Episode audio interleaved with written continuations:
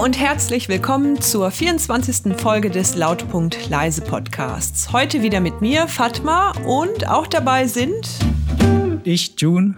Und Überraschung, ich, Tobias. Ja, und wie geht's euch? Super. Toll. Ja, heute ist so ein klassischer Montag. Nicht Fisch, nicht Fleisch. Ich sitze übrigens heute seit 9 Uhr heute Morgen in äh, irgendwelchen Zoom-Meetings. Nee, echt? Oh, okay. Mhm. Ihr seid jetzt der Krö also der krönende Abschluss. Der krönende Abschluss, ja. Ich habe vor kurzem endlich mein Hochbeet bepflanzt. Dein Hochbeet? Oh, da haben wir schon mal drüber gesprochen, oder? Haben wir? Also ich nicht. Das Wort kommt mir bekannt es vor. Es kann und, sein, ähm, dass ich euch ich, darüber schon mal zugetextet habe, ja. Ich weiß und wenn, nicht. wenn ich das Wort höre, dann denke ich direkt an dich. Ach so, sehr gut. Ich glaube, ich habe das noch nie in irgendeinem anderen Zusammenhang gehört, außer im Gespräch mit Fatma. Ist sowas Praktisches. Hochbeet. Was ist das nochmal? Kannst du erklären? Ja, Hochbeet ist eigentlich nur ein erhöhtes Beet. Damit kann man rückenfreundlich gärtnern. Also man muss dann halt nicht auf die Knie gehen oder sich so hinhocken, sondern ja, es hat so die Höhe von einer Arbeitsplatte in etwa. Wieso ist das erhöht? Hängt das irgendwo dran? Ähm, nee, das ist so aufgefüllt mit ganz viel Erde und noch so anderen, so anderem Zeugs. Wie so eine Art Kasten. Ja, genau. genau. Ach so, ich hatte jetzt sowas, dachte jetzt sowas wie die hängenden Gärten. Nee, das ginge natürlich auch. Nee, also es ist so ein Kasten, das kann auch irgendwie eine Wanne oder was sein, die irgendwie erhöht ist. Was hast du denn gepflanzt? Äh, Chilis, ganz viele Chilis. Ganz viele? Ja, meine Schwester hat ähm, aus Chili-Samen Chilis gezogen und hatte mir die mitgegeben zum Vereinzeln. Und das waren dann so viele, dass ich da irgendwie, keine Ahnung, 80 Chili-Pflanzen hatte. Moment, 80, 80 Chili-Pflanzen hast du gepflanzt? Wozu brauchst du denn 80 Stück? Ich brauche gar keine 80 Stück. Das reicht ja für fünf Jahre. Aber. Du isst gerne scharf. Noch nicht mal. Aber ich werde die, ich werd die Chilis dann schon irgendwie unters Volk kriegen, denke ich. Daran soll es nicht scheitern. 80 Chili-Pflanzen, an jeder wachsen ja so, so 30, 40 Chilis sind auch da dran pro Pflanze. Wir können die verkaufen. In unserem Online-Shop können wir die verkaufen. Lautpunkt leise Merch. Das habe ich mir auch schon überlegt, dass ich dann in Chilis mache. Ja, und ich bin sehr froh, dass ich das Hochbeet jetzt endlich bepflanzen konnte, weil da stand jetzt zwei, drei Jahre voller Unkraut, also oder auf ja, anderem Zeug. Das einzige Problem war, ähm, das ist abgesackt das heißt, ich hatte nicht genügend Erde und ich konnte das Hochbeet nicht nutzen, bis ich dann jetzt mal auf die Idee gekommen bin, einfach mal zu gucken, wie gut da was wächst, wenn ich die verbliebene Erde nutze. Und siehe da, es funktioniert. Den Chilis geht's prächtig, obwohl streng genommen da eigentlich noch ziemlich viel Erde fehlt. Also die stehen schon in Erde, aber nicht ausreichend Erde. Aber den Chilis ist das, das doch egal, schön. ob die einen Meter hoch stehen oder 60 Zentimeter. Ja, scheinbar, genau. Das heißt, ich hätte vielleicht gar nicht so lange warten brauchen, um da wieder was einzupflanzen, bevor mein Hochbeet perfekt gefüllt ist wieder. Perfekt für dich, damit das oben schön abschließt. Ja, das steht Meinst auch so. Nicht so perfekt für die Chilis. Auch, auch in allen Anleitungen so, dass man das dann halt machen soll und auffüllen und das macht ja auch Sinn. Aber es scheint halt noch genügend Erde drin zu sein, dass es weiterhin nutzbar ist. Das heißt, ich habe jahrelang eine Lösung gesucht für ein Problem, was ich hätte auch anders lösen können. Also das Problem war aber nur in deinem Kopf, oder? Aber ich habe die ganze Zeit gedacht, ich kann nichts anpflanzen, weil ich keine Erde habe, um es aufzufüllen. Das stimmte aber eben nicht und habe halt die ganze Zeit überlegt, wie komme ich an mehr Erde? Ah, du brauchtest gar keine Erde. Im Grunde nicht. Wobei ich glaube, die Chilis würden auch wachsen, wenn ich das Beet aufgefüllt hätte. Vielleicht besser. Vielleicht dann sogar besser. Wenn man am Meer ist und es ist Ebbe, geht man ja auch nicht ins Wasser schwimmen, weil man dann das Gefühl hat, das Meer ist nur halb voll, da kann ich nicht so gut schwimmen, sondern man wartet, bis Flut ist. Oder? Ist doch so. Und bei den Chilis bestimmt genauso. Hochbeet nur halb voll mit Erde, dann sagen die, ja, ist ja aber ein bisschen ungemütlich, da wachse ich nicht. Ja, Moment, aber das sind ja kleine Chilis für die ist das ja vielleicht tief genug. Das ist so, wie wenn kleine Kinder ins, ins Nichtschwimmerbecken gehen. Für die ist das kein Unterschied, ob die im Nichtschwimmerbecken schwimmen oder ähm, im Meer. Weil beides ist zu tief zum Stehen für die. Das glaube ich auch. Ich könnte nee, das Hochbeet jetzt nicht für alles nutzen, weil da ist dann wahrscheinlich zu wenig Erde drin. Ich habe dann jetzt natürlich auch geguckt, wie viel Ja. Erde ist denn da überhaupt noch drin. Aber für die Chili scheint es jetzt erstmal zu reichen, die Menge an Erde. Warum müssen die überhaupt im Hochbeet sein? Du, du hast doch auch einen Garten. Da können die frei wachsen, so wie sie möchten. Und nach unten geht es so tief, wie, sie- wie sie wollen. Aber das Wichtigste ist doch, dass du dich jetzt mit der Lösung besser fühlst. Ja, auf jeden Fall. Für mich ist jetzt das erstmal gelöst. Auch wenn die Chilis vielleicht nicht so zufrieden sind, weil die gern ein bisschen mehr Beinfreiheit hätten. Aber ich meine, solange die Lösung für dich in Ordnung ist, Haben die dann mehr Beinfreiheit in einem Hochbeet? Ja, wenn die mehr Erde hätten, hätten die natürlich mehr Beinfreiheit. Da hat der Tobias schon recht. schön gefüllt mit frischer Blumenerde. Die sind natürlich einen Meter weiter vom Erdmittelpunkt entfernt. Insofern müssen die mehr Beinfreiheit haben, klar. Das bestätigt auch eine Theorie, die ich schon lange habe, nämlich, dass man Probleme einfach liegen lassen soll. Dann erledigen die sich irgendwann von alleine. Der Gedanke ist mir auch schon gekommen. Ich würde jetzt nicht so weit gehen und sagen, das ist für jedes Problem eine gute Lösung. Aber mir selber ist es auch schon so gegangen. Ja, jetzt gerade mit dem Hochbeet, ja. Ich habe ja sehr viel Sympathie für diese Theorie, man soll die Probleme liegen lassen. Aber ich meine, das Problem hätte sich nur ganz von alleine gelöst, wenn eines Tages Fatma aufgestanden wäre und hätte in ihrem Hochbeet kleine Chili-Sprösslinge entdeckt, die sich von selbst angepflanzt hätten. Das wäre sehr schön, aber es hat sich nur irgendwelches Zeug da ausgesät. Hätte ja auch passieren können, vielleicht, dass die vom Nachbarn irgendwie rüber wehen, die Samen. Oder dass irgendwas ganz anderes wächst und du sagst, oh, auch schön, gefällt mir. Ja, genau, das ist äh, das Prinzip im restlichen Garten. Gras oder so. Ja. Aber ja, das hatte ich jetzt sogar äh, des Öfteren. Und ich habe sogar den Eindruck, wenn man sich irgendwie geistig und vielleicht sogar physisch distanziert von einem Problem oder von mehreren Problemen, dass man dann eben nach einer Zeit auf eine Lösung kommt, auf die man eben vorher nicht gekommen ist. Bei dem Hochbeet, ja, da bin ich, wundere ich mich selber, dass ich vorher nicht schon auf die Idee gekommen bin, es einfach auszuprobieren und da weiter was einzupflanzen, statt mich darauf zu fokussieren, dass das unbedingt mit Erde aufgefüllt werden muss. Habt ihr denn noch andere Beispiele für Probleme, die sich einfach von Ja. alleine lösen? Von alleine gibt's bestimmt auch. Nee, ich meine eher, dass man wirklich ein Problem liegen lässt und später halt auf eine Lösung kommt. Wenn du ein Kind bist und dich zu klein fühlst, dich deine Umwelt nicht gewachsen siehst, weil die alle viel größer sind als du, das ist doch so ein Problem, das erledigt sich von alleine. Kannst du einfach liegen lassen, irgendwann ist das weg. Also in den allermeisten. Fällen. Stimmt. Wobei, wenn man dir das als Kind sagt, ist das selten zufriedenstellend, dass sich das Problem lösen das wird. ist eine ganz andere Frage. Aber auch richtig. Gerade im Garten passiert mir das tatsächlich des Öfteren, dass ich da irgendwie keine, keine Lösung finde und es dann liegen lasse irgendwie oder nicht beachte und dann irgendwann doch eine Lösung finde. Zum Beispiel Dann Unkraut. ich selbst immer ganz Denkt man überrascht. ja erst, Unkraut muss weg. Das hat doch in einem Garten nichts zu suchen. Und dann wuchert das halt, treibt dann irgendwann schöne Blüten aus und man denkt sich, ach, das muss ja gar nicht weg. Warum denn? Ist doch wunderschön. Je nachdem genau, was es für Unkraut ist, würde ich es auch stehen lassen, wenn es dann auch schöne Blüten hat. Und es sich selbst ausgesät hat, denke ich auch, ja, mein Gott, okay. Dann scheint es sich da ja wohl zu fühlen. Was wäre die Alternative zu? Das Unkraut hat sich selbst ausgesät. Geht da jemand mit so einem Unkraut-Samenbeutelchen durch die Gegend und äh, pflanzt Unkraut an? Ist Unkraut denn ein Problem oder vielleicht die Lösung? Also für viele Garten-Rasenfanatiker ist das ein Problem.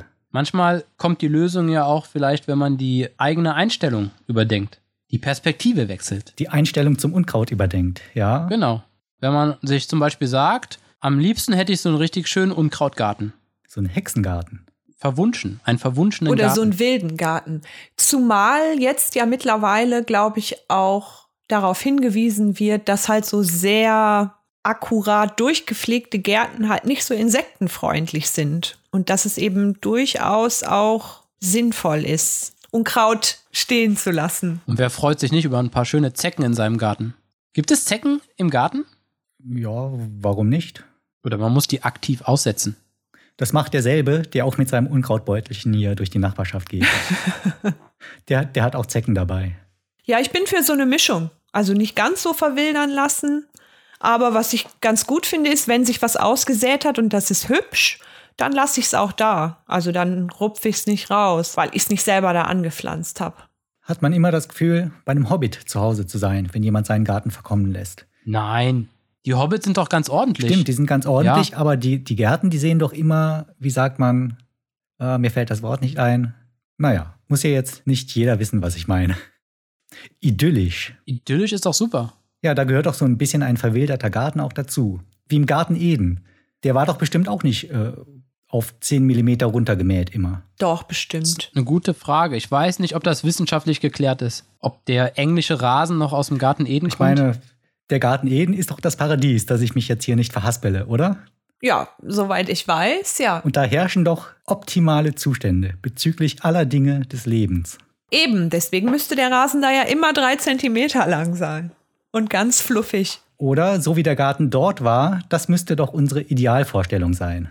ja, aber Und wenn ich meine Nachbarn frage, Idealvorstellung, kurz gemäht, einmal die Woche. vielleicht gab es da schon so einen Gartenroboter. Müsste eigentlich. So einen Rasenmäherroboter. Müsste eigentlich, weil ich kann mir nicht vorstellen. Sonst wäre es ja kein Paradies. Sonst wäre es ja ein Arbeitslager. Das passiert bestimmt von alleine. Da sagt dann irgendjemand, es sei und dann ist das so. so geschaffen worden. Ja. Dass es nicht wächst, dass das Gras nicht nachwächst. Ja, könnte sein. Und wachsendes Gras Genau. ist eigentlich nur die Strafe für die Vertreibung aus dem Paradies. Also sprach Gott, von nun an sollt ihr jede Woche euren Rasen schneiden müssen. Mindestens einmal, genau. So. Das soll eure Strafe sein.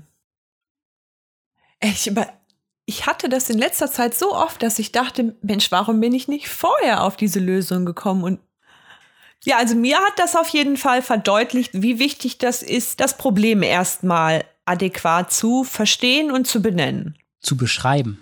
Und zu beschreiben. Genau. So hörte sich das nämlich bei dir eben an mit dem Hochbeet, dass du gar nicht wusstest, was daran falsch war. Da hast du das Problem vielleicht gar nicht verstanden. Oder äh, verstanden, dass es kein Problem gibt.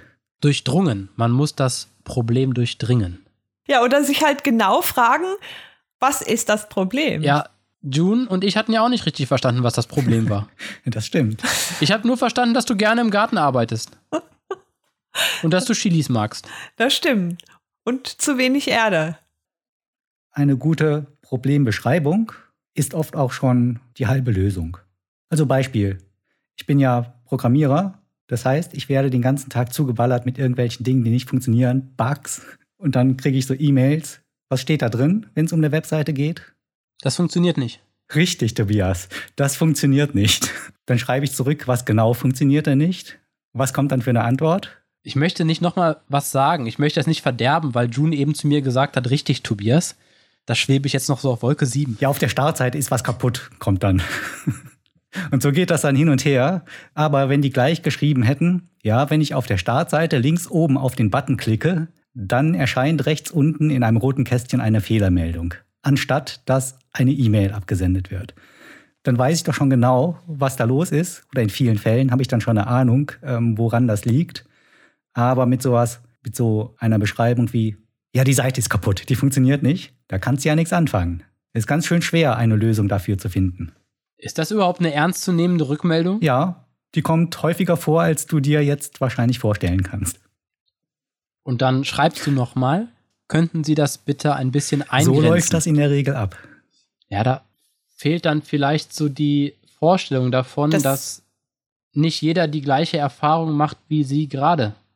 Jetzt Ja, meinen weil, das und ähm, vielleicht auch das Weil Sie Verständnis. nur eine Seite zum Beispiel sehen oder eine Funktion der Seite und die sehen nur ihre Perspektive und sind nicht in der Lage, sich in den Programmierer rein zu versetzen, der alle möglichen Perspektiven annehmen muss.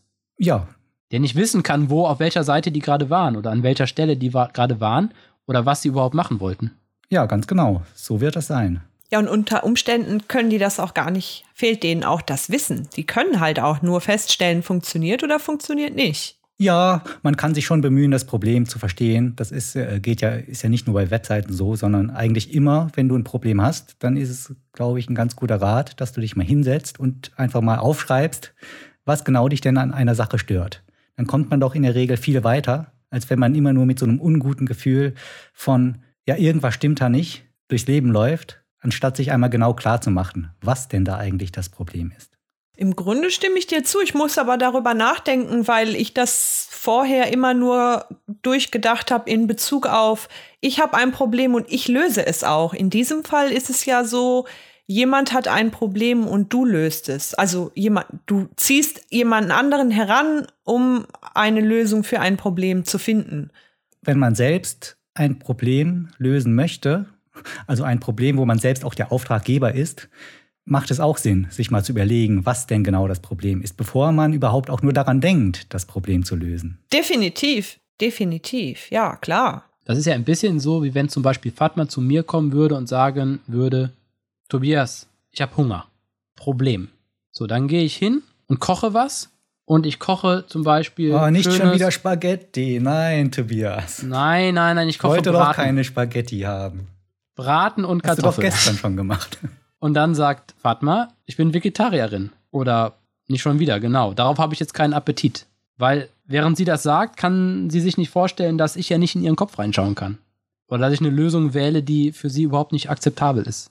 Das war doch gerade ein ganz gutes Beispiel. Wenn Fatma sagt, sie hat Hunger und stellt das einfach so in den Raum, dann wirkt das erstmal so, als sei Hunger ihr Problem, aber vielleicht ist das gar nicht das Problem, sondern das Problem mag sein, dass sie jetzt Sie will Aufmerksamkeit. Manchmal ist Hunger ja auch nur ein Zeichen von emotionaler Leere. Also ist, kann ich an mir nicht beobachten. Jetzt rufen bei einer Pizzabude an und sagst, ich habe Hunger, meine Adresse ist so und so und dann legst du auf. Können die doch nichts mit anfangen. Wissen die doch gar nicht, dass du in Wirklichkeit einen Psychologen brauchst, weil du unter emotionaler Leere leidest.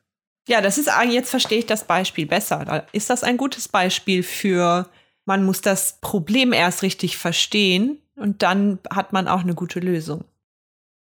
Ähm, ihr kennt das doch bestimmt alle, wenn man isst. Und man isst richtig gut und man isst auch viel und am Ende ist man satt. Ja, Kenne ich. Und man würde gern noch einen Nachtisch essen. ja, für den ist eigentlich auch immer weil Platz. die Nachtische sehr lecker sind. Aber man ist so voll, dass man keinen Nachtisch mehr essen kann. Ausnahme. Perfekte Lösung wäre zwei Mägen. Ein Magen für Hauptspeisen, ein Magen für Nachtische. Und am besten noch einen Magen für Getränke, wären wir bei drei Mägen. Und alle werden unabhängig voneinander gefüllt und auch entleert. Oh, da bekommt man aber ziemlich bald ein logistisches Problem. Du Wieso? bräuchtest ja dann drei Mundlöcher. Nein. Ja, die Frage stellt sich schon, wenn ich drei Mägen habe, Es kommt in warum? ein Mundloch. Ach so, hat man dann in der Speiseröhre wie so im Abfallsortiercenter kriegst du noch so eine Vorrichtung, die das dann in den Enzyme. jeweiligen Magen schleudert. Die Enzyme können die ähm, Nahrungsart identifizieren und schicken es in den richtigen Magen. Ach, das meintest du mit getrennt befüllt werden. Gut, dann brauchst du nur einen Mund. Also ohne dir zu nahe treten zu wollen, aber das klingt doch eher wie, keine Ahnung, die kleine Raupe Nimmersatt. Also das ist vielleicht eine Lösung für Leute, die kein Sättigungsgefühl haben. Du hast doch irgendwann mal ein Sättigungsgefühl. Ja, aber das Sättigungsgefühl ist ja das Problem. Ja, aber nur, wenn dir vorher was auf den Kopf bei der gefallen ist. Problembeschreibung. bei der Problembeschreibung. Das eigentliche Problem ist das Sättigungsgefühl. Also eigentlich muss man beim Essen, soll man ja genießen und nicht daran denken müssen, dass man jetzt Schluss machen muss, weil man später ja noch einen Nachtisch essen möchte. Von mir aus könnte mein Hauptmagen ja auch kleiner sein. Aber der Magen für den Nachtisch wäre immer noch frei. Man kann sich doch bestimmt umoperieren lassen. Dann wird dein Magen in verschiedene Segmente unterteilt. Alles ein bisschen kleiner, aber getrennte Kammern, die man dann einfach freischalten kann. Ja, und ich glaube, das Trennen ist auch noch nicht ganz einfach. Also, was in welchen Magen kommt. Man muss das manuell machen, vielleicht. Wie denn manuell? Ja, du hast hier am Brust so einen Hebel. Im Brustbereich und äh, den schaltest du dann von Vorspeise auf. Wie im Gleisbett. Ja, genau. Tut, tut. Ja, aber für einen Nachtisch ist doch immer Platz. Außer man mag keinen Nachtisch. Nee, finde ich nicht. Ah, Da muss schon viel passieren, dass der Nachtisch nicht mehr reingeht. Die äh, Römer hatten ja die perfekte Lösung. Ih, das ist überhaupt gar keine perfekte Lösung. Das ist ekelig. Aber sag mal, welche Lösung hatten die denn? Hm, Du hast es ja schon verstanden. Und da wir annehmen, dass unsere Zuhörer alle mindestens so schlau sind wie du, erläutern wir das jetzt auch nicht weiter und gehen davon aus, dass sie das auch verstanden haben müssen. ja, ähm, wir haben so eine Tendenz, dass egal über was wir reden, wir immer Richtung Körperflüssigkeiten abgleiten. Echt? Oh. Weiß nicht, ob es euch schon aufgefallen ist. Gut, aber das war nun damals so. Können wir ja jetzt nicht die Geschichte umschreiben. Ist zumindest eine Lösung, aber wäre für mich halt auch keine perfekte Lösung, weil es eben doch ein bisschen unästhetisch ist. Ja, und es gar keine perfekten Lösungen gibt, Ja. Tobias. Du musst dich mal von dem Gedanken Ja. verabschieden. Ja, eben, alles Kompromisse. Ein, eins kann ich dazu noch sagen. Ich, ähm, Perfektionismus ist doch auch selber ein Problem. Und das ist ja gerade der Glaube, es gäbe perfekte Lösungen. Ist das wirklich der Glaube oder ist das nur ein krankhaftes Verhalten? Ich denke eher letzteres, oder? Vielleicht nicht unbedingt krankhaft, aber dahinter steckt eigentlich eine falsche äh, Nutzen-Kosten-Abwägung. Also wenn ich eine Lösung habe, die in der Praxis gut funktioniert, dann sollte ich vielleicht dabei bleiben. Dagegen, wenn mir das Suche nach noch besseren Lösungen mehr Kosten bringt, die Kosten für die Suche nach einer noch besseren Lösung haben einen höheren Aufwand als der Nutzen, der eine bessere Lösung hätte, dann bin ich schon bei der besten Lösung. Betriebswirtschaftlich gesehen vielleicht, aber wenn ein Künstler versucht, sein Werk immer noch ein bisschen zu verbessern, zu verfeinern, dann wünscht man sich doch gerade so einen Perfektionisten. Gut, dann ist das Streben nach der perfekten Lösung, aber für ihn lohnt sich für ihn. Also für ihn ist das der Weg dorthin etwas, was er äh, machen möchte und der, die Mühen sind etwas, was sich für ihn lohnt, weil er unbedingt dieses Ergebnis haben möchte. Ob sich das für ihn lohnt, ist fraglich, weiß ich nicht. Nicht, nicht finanziell, aber ähm, Ja, ob sich dieser eine Moment der Euphorie dann lohnt für diese ganzen Mühen, weiß ich auch nicht. Auch da für Ja. mich steht dann eher das Krankhafte, Besessene im Vordergrund und gar nicht so sehr ähm, sich zu überlegen, ob sich das lohnen könnte. Ja, zumal, wer soll das auch, wer entscheidet das auch? Also es gibt ja keine Stelle, die sagt, so, äh, jetzt ist es perfekt, irgendwie TÜV geprüft, perfekt oder geeicht, das ist jetzt perfekt.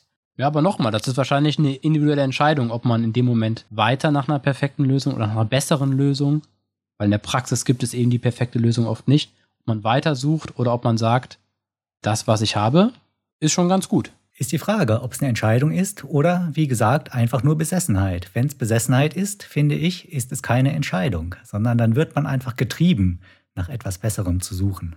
Ach so. Ja, weil Menschen ja auch generell nicht immer rational entscheiden. Nehme ich an, dass das gelegentlich so ist, ja. Also das kommt dazu. Aber stellt euch vor, wir würden versuchen, den perfekten Podcast hinzukriegen. Zum Glück versuchen wir das nicht.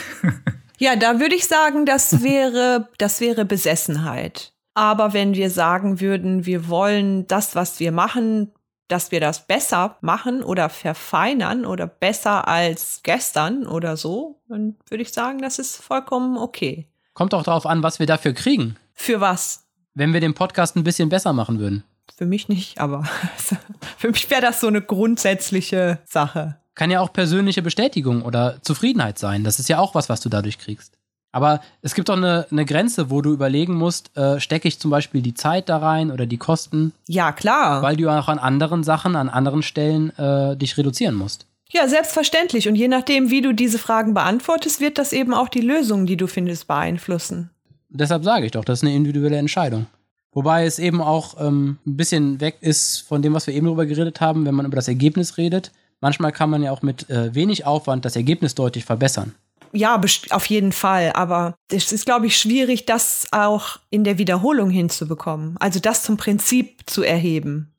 Zumindest ist es irgendwie ein bisschen kontraintuitiv.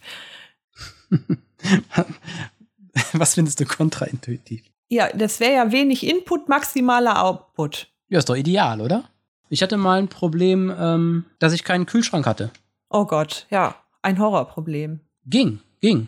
Im Winter war die Lösung ganz einfach. Ich habe meine Nahrungsmittel alle auf die Fensterbank gestellt. Ja, Die Lösung war gut.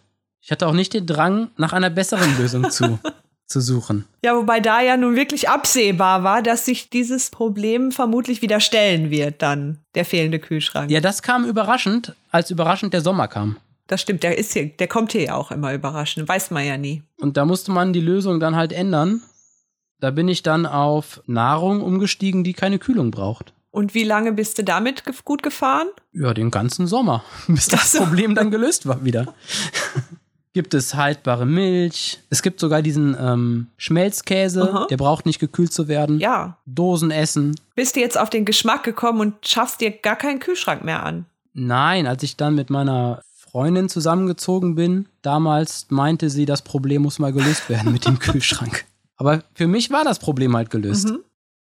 Aber nochmal zur Perfektion. Findet ihr nicht, dass Perfektion oder die Vorstellung von Perfektion manchmal ein ganz guter Antreiber ist, ein ganz guter Treiber, um Dinge überhaupt zu verbessern? Auf jeden Fall. Also nicht missverstehen, aber ich glaube eben, man sollte Perfektion nicht als statischen Zustand begreifen, sondern als etwas Dynamisches. Ich finde das sogar eher hinderlich, weil es eben meistens in der Realität, in der, in der Praxis keine perfekten Lösungen gibt. Und dann kann es einen davon abhalten, überhaupt an einer guten Lösung zu arbeiten, weil man eben weiß, dass die eigene Lösung nie perfekt sein wird. Der schlimmste Effekt ist ja, wenn du dir denkst, ich finde keine perfekte Lösung, also lasse ich es ganz. Ich versuche gar nicht erst das Problem zu lösen. Da muss man sich natürlich schon aufraffen und mal anfangen, seinen Arsch hochkriegen. Das ist, das ist Ja, richtig. deshalb Perfektionismus braucht man, finde ich, nicht. Also es reicht ja, wenn du versuchst, das zu verbessern. Ja, weiß ich nicht. Wenn man halt nicht so eine genaue Vorstellung hat, wie etwas unbedingt aussehen sollte, vielleicht fehlt einem dann auch der Antrieb, etwas nur minimal zu verbessern. Ja, ich, de ich denke, das gehört schon dazu. Ich meine, der Typ, der den Dübel erfunden hat, super, aber vielleicht kommt irgendwann irgend, keine Ahnung, irgendjemand, irgendeine Frau und erfindet was, was noch besser ist als der Dübel. Und dann ist das halt eine viel bessere Lösung für all die Einsatzzwecke, bei denen man einen Dübel braucht, als die aktuellen Dübel. Fragt mich jetzt nicht, wie die aussehen soll, aber es geht ja ums Prinzip. Sekundenkleber. Apropos Dübel ist wahrscheinlich ja auch gar keine perfekte Lösung. Nur andere Lösungen sind vielleicht viel aufwendiger. Aber der Dübel ist auch eine geniale Ja, ist Erfindung, es. weil die so Auf einfach jeden ist. Fall. Nur ein Stück Plastik, übertroffen höchstens vielleicht noch von dem Fahrrad. Auch eine geniale Erfindung, dass du mit eigener Körperkraft ein Vielfaches der Geschwindigkeit erreichen kannst, die du beim Laufen erreichen würdest. Das über erstaunlich lange Distanzen hinweg. Also Fahrrad für mich eigentlich die genialste Erfindung, die jemals erdacht wurde. Perfekt. auch da, gerade beim Fahrrad, beim Dübel, weiß ich jetzt nicht, wie die Entwicklungsstufen der Dübelentwicklung aussahen, aber Fahrräder, die sahen ja noch vor gar nicht allzu langer Zeit auch wirklich ganz anders aus als als die zum Beispiel heute aussehen. Das übergeordnete Ziel zur Ja. Fortbewegung haben die damals natürlich auch schon erfüllt und waren da vielleicht erstmal perfekt. Aber heute baut man Fahrräder ja auch anders. Aber Fahrräder sehen doch schon seit Adam und Eva immer gleich aus. Es gab doch auch die Fahrräder, da war irgendwie das Vorderrad dreimal so groß wie das Hinterrad und so. Also die sahen. Das wären dann für mich so die winzig kleinen Verbesserungen, die wahrscheinlich von Leuten erdacht wurden, die sich geweigert haben, an eine perfekte Idee zu glauben. Die haben dann einfach das Vorderrad ein bisschen kleiner gemacht. Aber Fahrrad ist, glaube ich, schon ein Beispiel für eine Erfindung, die über so einen langen Zeitraum, jetzt, ich glaube, über 100 Jahre gibt es das ja schon, ziemlich stabil geblieben ist. Also das Grundprinzip ist eigentlich immer noch das gleiche wie vor, wie bei der Erfindung. Ja, Fahrrad ist Fahrrad. Zwei Reifen, ein Gestell dazwischen, Fahrrad. Ich bin schon froh, dass ich nicht auf dem Fahrrad von meinem Opa fahren muss. Aber das hat doch bestimmt auch zwei Räder. Das hat auch zwei Räder, aber irgendwie, Klappert vielleicht ein bisschen mehr. wenn ich die Strecke zur Arbeit damit mache, bin ich am Ende doch ein bisschen mehr außer Puste als mit meinem eigenen Fahrrad. Weiß nicht, woran das liegt. Vielleicht noch nicht ganz so perfekt. Ach, so einen neumodischen Kram wie Gangschaltung, sowas braucht doch keiner. Ketten. Das hatte noch keine Kette. Doch, das hatte schon eine Kette.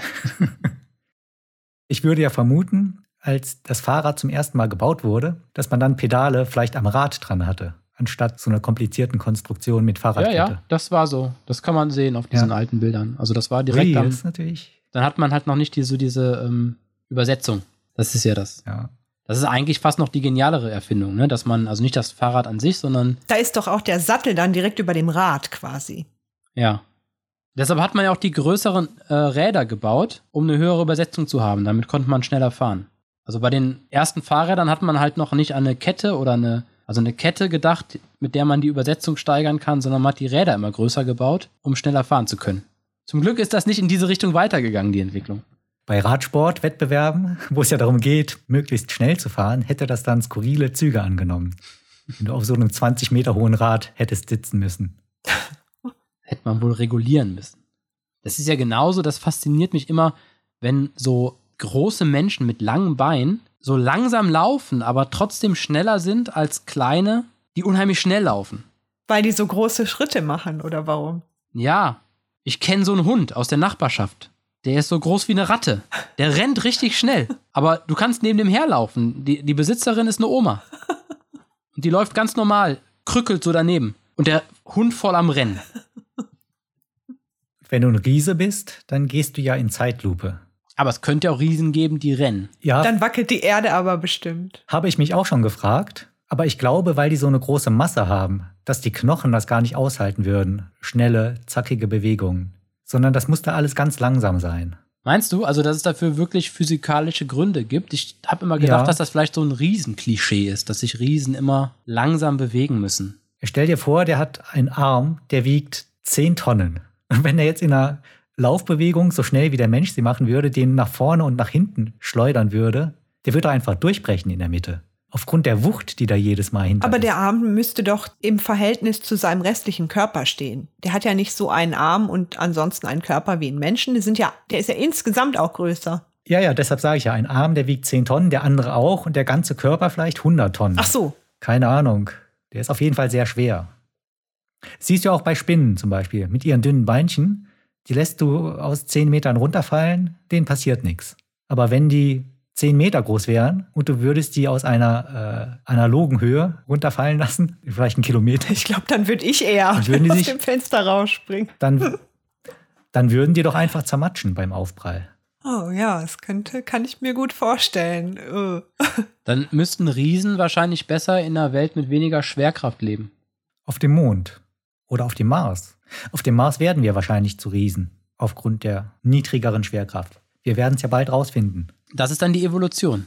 Hast du dich schon die auch angemeldet? immer auf der Suche nach der, nach der perfekten Lösung ist. Angemeldet wofür? Ja, um zum Mond zu fliegen. Niemand fliegt heute noch zum Mond. Nein, was der soll Mars ich denn ist da? das neue Ding. Ja, oder zum, um zum Mars zu fliegen. Ja, das dauert mir zu lange. Bin ich zu ungeduldig. Habt ihr nicht ähm, The Expanse gesehen? Äh, da gibt es ja Menschen, die auf dem Mars leben und vor allem die im Asteroidengürtel im Weltall leben. Und die passen sich dann ja an, an die, ihre Umgebung.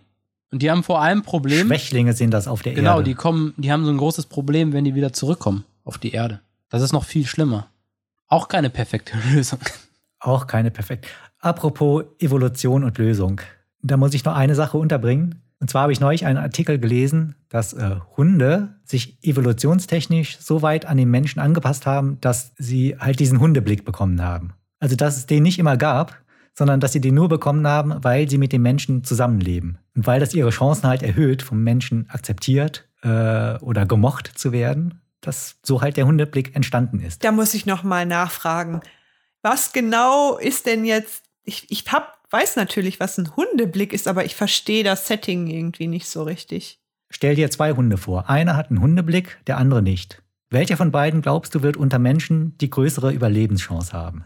Ja, wenn du so fragst, vermutlich dann der Hundeblick. Ich würde mich dann halt fragen, warum hat der eine einen Hundeblick und der andere nicht? Ich würde denken, alle Hunde können den Hundeblick. Ja, heute. Feldversuch dazu, äh, nicht alle können das gleich gut. Feldversuch dazu, geht mal durch ein Tierheim, durch die Zwinger und äh, sagt laut, oh, ich suche mir jetzt einen Hund aus für zu Hause. Okay. Und dann kann man sehen, die Hunde haben ganz andere Taktiken. Wirklich? Mhm. Und Fatma, welchen Hund würdest du dir aus dem Zwinger mitnehmen? Den mit dem schönsten Hundeblick. Nein, ich würde natürlich gucken, ob da. ich würde mir die alle mal angucken. So, aber Prinzip ist, glaube ich, klar. Ähm, glaubt ihr das? Nein. Also mir fällt das schwer, das zu glauben. Tobias, als, Also nicht, als Hundefreund. ja, Tobias. Ja, glaube ich. Ähm, ich habe auch schon mal vielleicht in Ergänzung dazu auch gehört, dass die Hunde mit der Zeit erlernt haben, relativ gut die Gesten des Menschen zu deuten. Hm. Also das ist auch, oder die Gesichtsausdrücke, die können wohl die Gesichtsausdrücke von Menschen relativ gut deuten. Und das ist ja auch eine Sache, die sie sich erst ähm, in den Jahrtausenden, in denen die schon mit den Menschen zusammengelebt haben, angedeutet haben. Der Wolf kann das wahrscheinlich nicht so gut. Hm. Der Wolf macht ja auch nicht so komische Unterwürfigkeitsgesten gegenüber dem Menschen. Der Hundeblick ist ja ganz ähnlich zum Kullerblick eines Babys. Wenn sich jetzt der Hund im Laufe der Evolution schon den Baby-Kullerblick antrainiert hat, damit er mit dem Menschen besser kann, wie lange dauert es dann wohl, bis er auch insgesamt aussieht wie ein Baby? Wäre das nicht der nächste logische Schritt? Also Hundeblick eigentlich nur eine Zwischenstation auf dem Weg zum babyähnlichen Hundewesen. Also ich glaube das nicht, June, weil ähm, so wie der Hund heute aussieht, wird er bestimmt durch Züchtung. Das heißt, es entscheidet der Mensch selbst. Und das kann natürlich sein, dass ein Züchter entscheidet, wir möchten, wir möchten erreichen, dass unsere Hunde aussehen, mehr aussehen wie Menschenbabys. Weiß ich jetzt gar nicht, ob da irgendwo es in die Richtung geht. Vielleicht. Also ein Hund ohne Fell und mit so einer schönen rosafarbenen Haut. Ohne Fell? Ohne Fell gibt es doch, glaube ich. Ja, eben. Und oh, ja. ich, ich, ich finde die gar nicht ansehnlich. Es tut mir leid. Dann wird doch jeder sagen, ach, wie süß, sieht genauso aus wie ich selbst, als ich einen Monat alt war. Ich glaube nicht. Hat doch viel mehr Identifikationspotenzial, so ein Hund in Babyform. Nee. Und deshalb glaube ich, meine These, wenn das mit dem antrainierten Hundeblick so stimmt, dann trainieren sie sich auch das Aussehen eines Menschenbabys an. Du kannst dir gar kein Aussehen antrainieren. Durch die Evolution passiert das dann irgendwie. Also der Schritt ist überhaupt nicht notwendig, weil Hunde sind auch so süß. Und viele Hundebesitzer empfinden ihre Hunde ja jetzt schon. Also empfinden für ihre Hunde wie für ihre Kinder. Ich meine, das ist jetzt, die müssen gar nicht aussehen wie Babys, damit die Menschen die irgendwie gern haben. Deswegen würde ich mich fragen, ist das notwendig? Und würde halt denken, nein. Könnte man nicht mehr so leicht aussetzen. Ein Hund, der aussieht wie ein Menschenbaby. Oder einschläfern. Ja, aber auch jetzt gucken die doch schon so treu doof einen an. Ich glaube, dass die Leute, die einen, ähm, dass die Leute, die einen Hund aussetzen, dass es denen an Empathie fehlt. Ich glaube, da wird auch ein süßeres Aussehen des Hundes nichts dran ändern. Ja, wahrscheinlich. Und es gibt ein Problem, bei den Hunden müsste ja der Hund, der diesem Prinzip entspricht, bessere Fortpflanzungschancen haben als der Hund, bei dem das nicht so ist. Da die Hunde, die aber bei den Leuten zu Hause sind, meistens Hunde sind, die sich gar nicht fortpflanzen, widerspricht das ja dem ein bisschen. Nachfrage. Wenn mehr Hundebesitzer felllose Hunde mit Hundeblick und rosafarbene Haut bevorzugen, dann werden die doch auch vermehrt gezüchtet. Ja, ich glaube, dass die Nach also wenn die Nachfrage da ist, dann könnte das in die Richtung gehen. Aber es gibt ja auch schon einige Überzüchtungen, die jetzt vielleicht nicht wie Babys aussehen, wie Menschenbabys, aber die zum Beispiel dieses Knuddelige haben, was ja eigentlich total unnatürlich ist. Wie heißen diese Faltenhunde? Ja, oder Mops oder sowas, die eigentlich gar nicht lebensfähig sind. Oh, wir hatten doch auch mal das Konzept Kugel als perfekte Lebensform. Ja. Und so ein Mops kommt dem auch schon gefährlich nah. Zumindest der Dann Kopf. Haben wir da wohl, haben wir damals wohl falsch gelegen. Das ist ja wohl doch nicht so perfekt. Überzüchtung, vielleicht auch ein typisches Beispiel dafür, dass man versucht, die Lösung eines Problems noch immer weiter zu verbessern, obwohl sie eigentlich schon ausreichend gut ist. Das ist eine interessante Perspektive, ja. ja. Ist ja das schöne Wort ähm, verschlimmbessern. Verschlimmbessern, genau. Verschlimmbessern. Ja. Genau. Das kann man nämlich auch. Deshalb sollte man sich niemals zu viel Mühe geben. Nur ein bisschen. Nicht zu viel anstrengen. Auch mal ein Problem beiseite legen. Zwei, drei Jahre, Fatma. Du hast das genau richtig gemacht. Mit deinem Hochbeet. Das freut mich. Kann sich ja jetzt schon gar keiner mehr daran erinnern, dass wir. so doch, doch, klar. Ich denke nur immer noch, also für mich ist das Problem, manchmal führt die Lösung eines Problems ja auch zu neuen Problemen. Immer. Und äh, das Hauptproblem, das ich sehe, ist, was werden wir mit den ganzen Chilis machen? Das Chili-Problem. Das ist tatsächlich ein Problem, ja. Das habe ich aber noch, noch nicht so ganz angefangen anzugehen. Ja, ich sehe da schon eine neue Folge. ich sehe eigentlich nur die Lösung Online-Shop. Das ist unser einziger Ausweg. Dem bin ich gar nicht abgetan.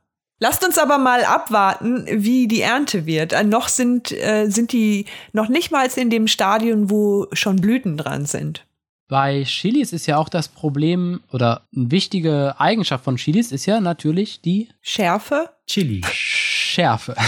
genau. Die Schärfe. Und ähm, das ist ja auch so eine Sache, wo Leute immer versuchen, sich zu verbessern, nämlich äh, die Chilis immer schärfer und schärfer zu züchten. Ich weiß ja nicht, welche Sorte du hast, aber also die scharfen Chilis, die kann man gut verkaufen. Ja, da muss ich gestehen, es werden zwei Sorten sein. Meine Schwester hat die mir in die Hand gedrückt mit den Worten, es sind einmal scharfe und einmal weniger scharfe. Aber du weißt nicht mehr jetzt, welche welche sind. Genau, das muss man dann testen. Lässt sich wahrscheinlich rausfinden. Wann können wir die erwarten? Gute Frage, vielleicht so Ende August, Anfang September. Dann würde ich sagen, sehen wir Ich lege euch auf jeden Fall welche zur Seite. Ich würde sagen, wir sehen uns im September wieder zu einer Chili-Ernte. Chili-Testfolge. Ja. Noch besser wäre es ja, ich habe ja nur die eine Hälfte des Hochbeets bepflanzt, die andere Hälfte des Hochbeets komplett aufzufüllen und da auch Setzlinge reinzusetzen und dann zu schauen, wie sich das verhält mit den Chilis. Wachsen die gleich stark? Wächst die eine Seite vielleicht besser als die andere? Den A-B-Test willst du machen. Genau. Das nenne ich mal sehr wissenschaftlich. Ein neues Ja, nur so Problem. kann man das rausfinden. Ein neues Problem. Eben, das ist wirklich Eine Sache ein ist Problem, ja auch, weil wie komme ich Menschen, an die Erde? glaube ich, sich Probleme gern selber schaffen. Auf jeden Fall. Weil ich habe ja noch nicht genug Chilis. Womit haben wir drei denn immer das größte Problem? Und zu verabschieden. Uns zu verabschieden. Nicht den Podcast zu beenden, sondern wir sprechen so gerne, dass wir uns so ungern voneinander trennen. Aber bevor wir es jetzt noch mehr verschlimmbessern, entlassen wir euch in den Abend. Ja, wie gesagt, man soll sich ja nicht, man soll sich ja nicht zu viel Mühe geben mit den Dingen. Hatten wir ja schon rausgefunden. Sagen wir, unser Podcast hat jetzt die optimale Länge und wir verabschieden uns. Ah, schon drüber. Schon wieder an der Perfektion vorbei. Ah, von jetzt an wird es nur noch schlechter. schnell, schnell Schluss machen, schnell Schluss machen. Ich bin schon weg. Das war das zu erwartende Maximum, Ich ja. spüre schon, ich spüre schon, wie es schlechter wird. Ich spüre schon. Tschüss. Ciao, bis zum nächsten Mal. Tschüss.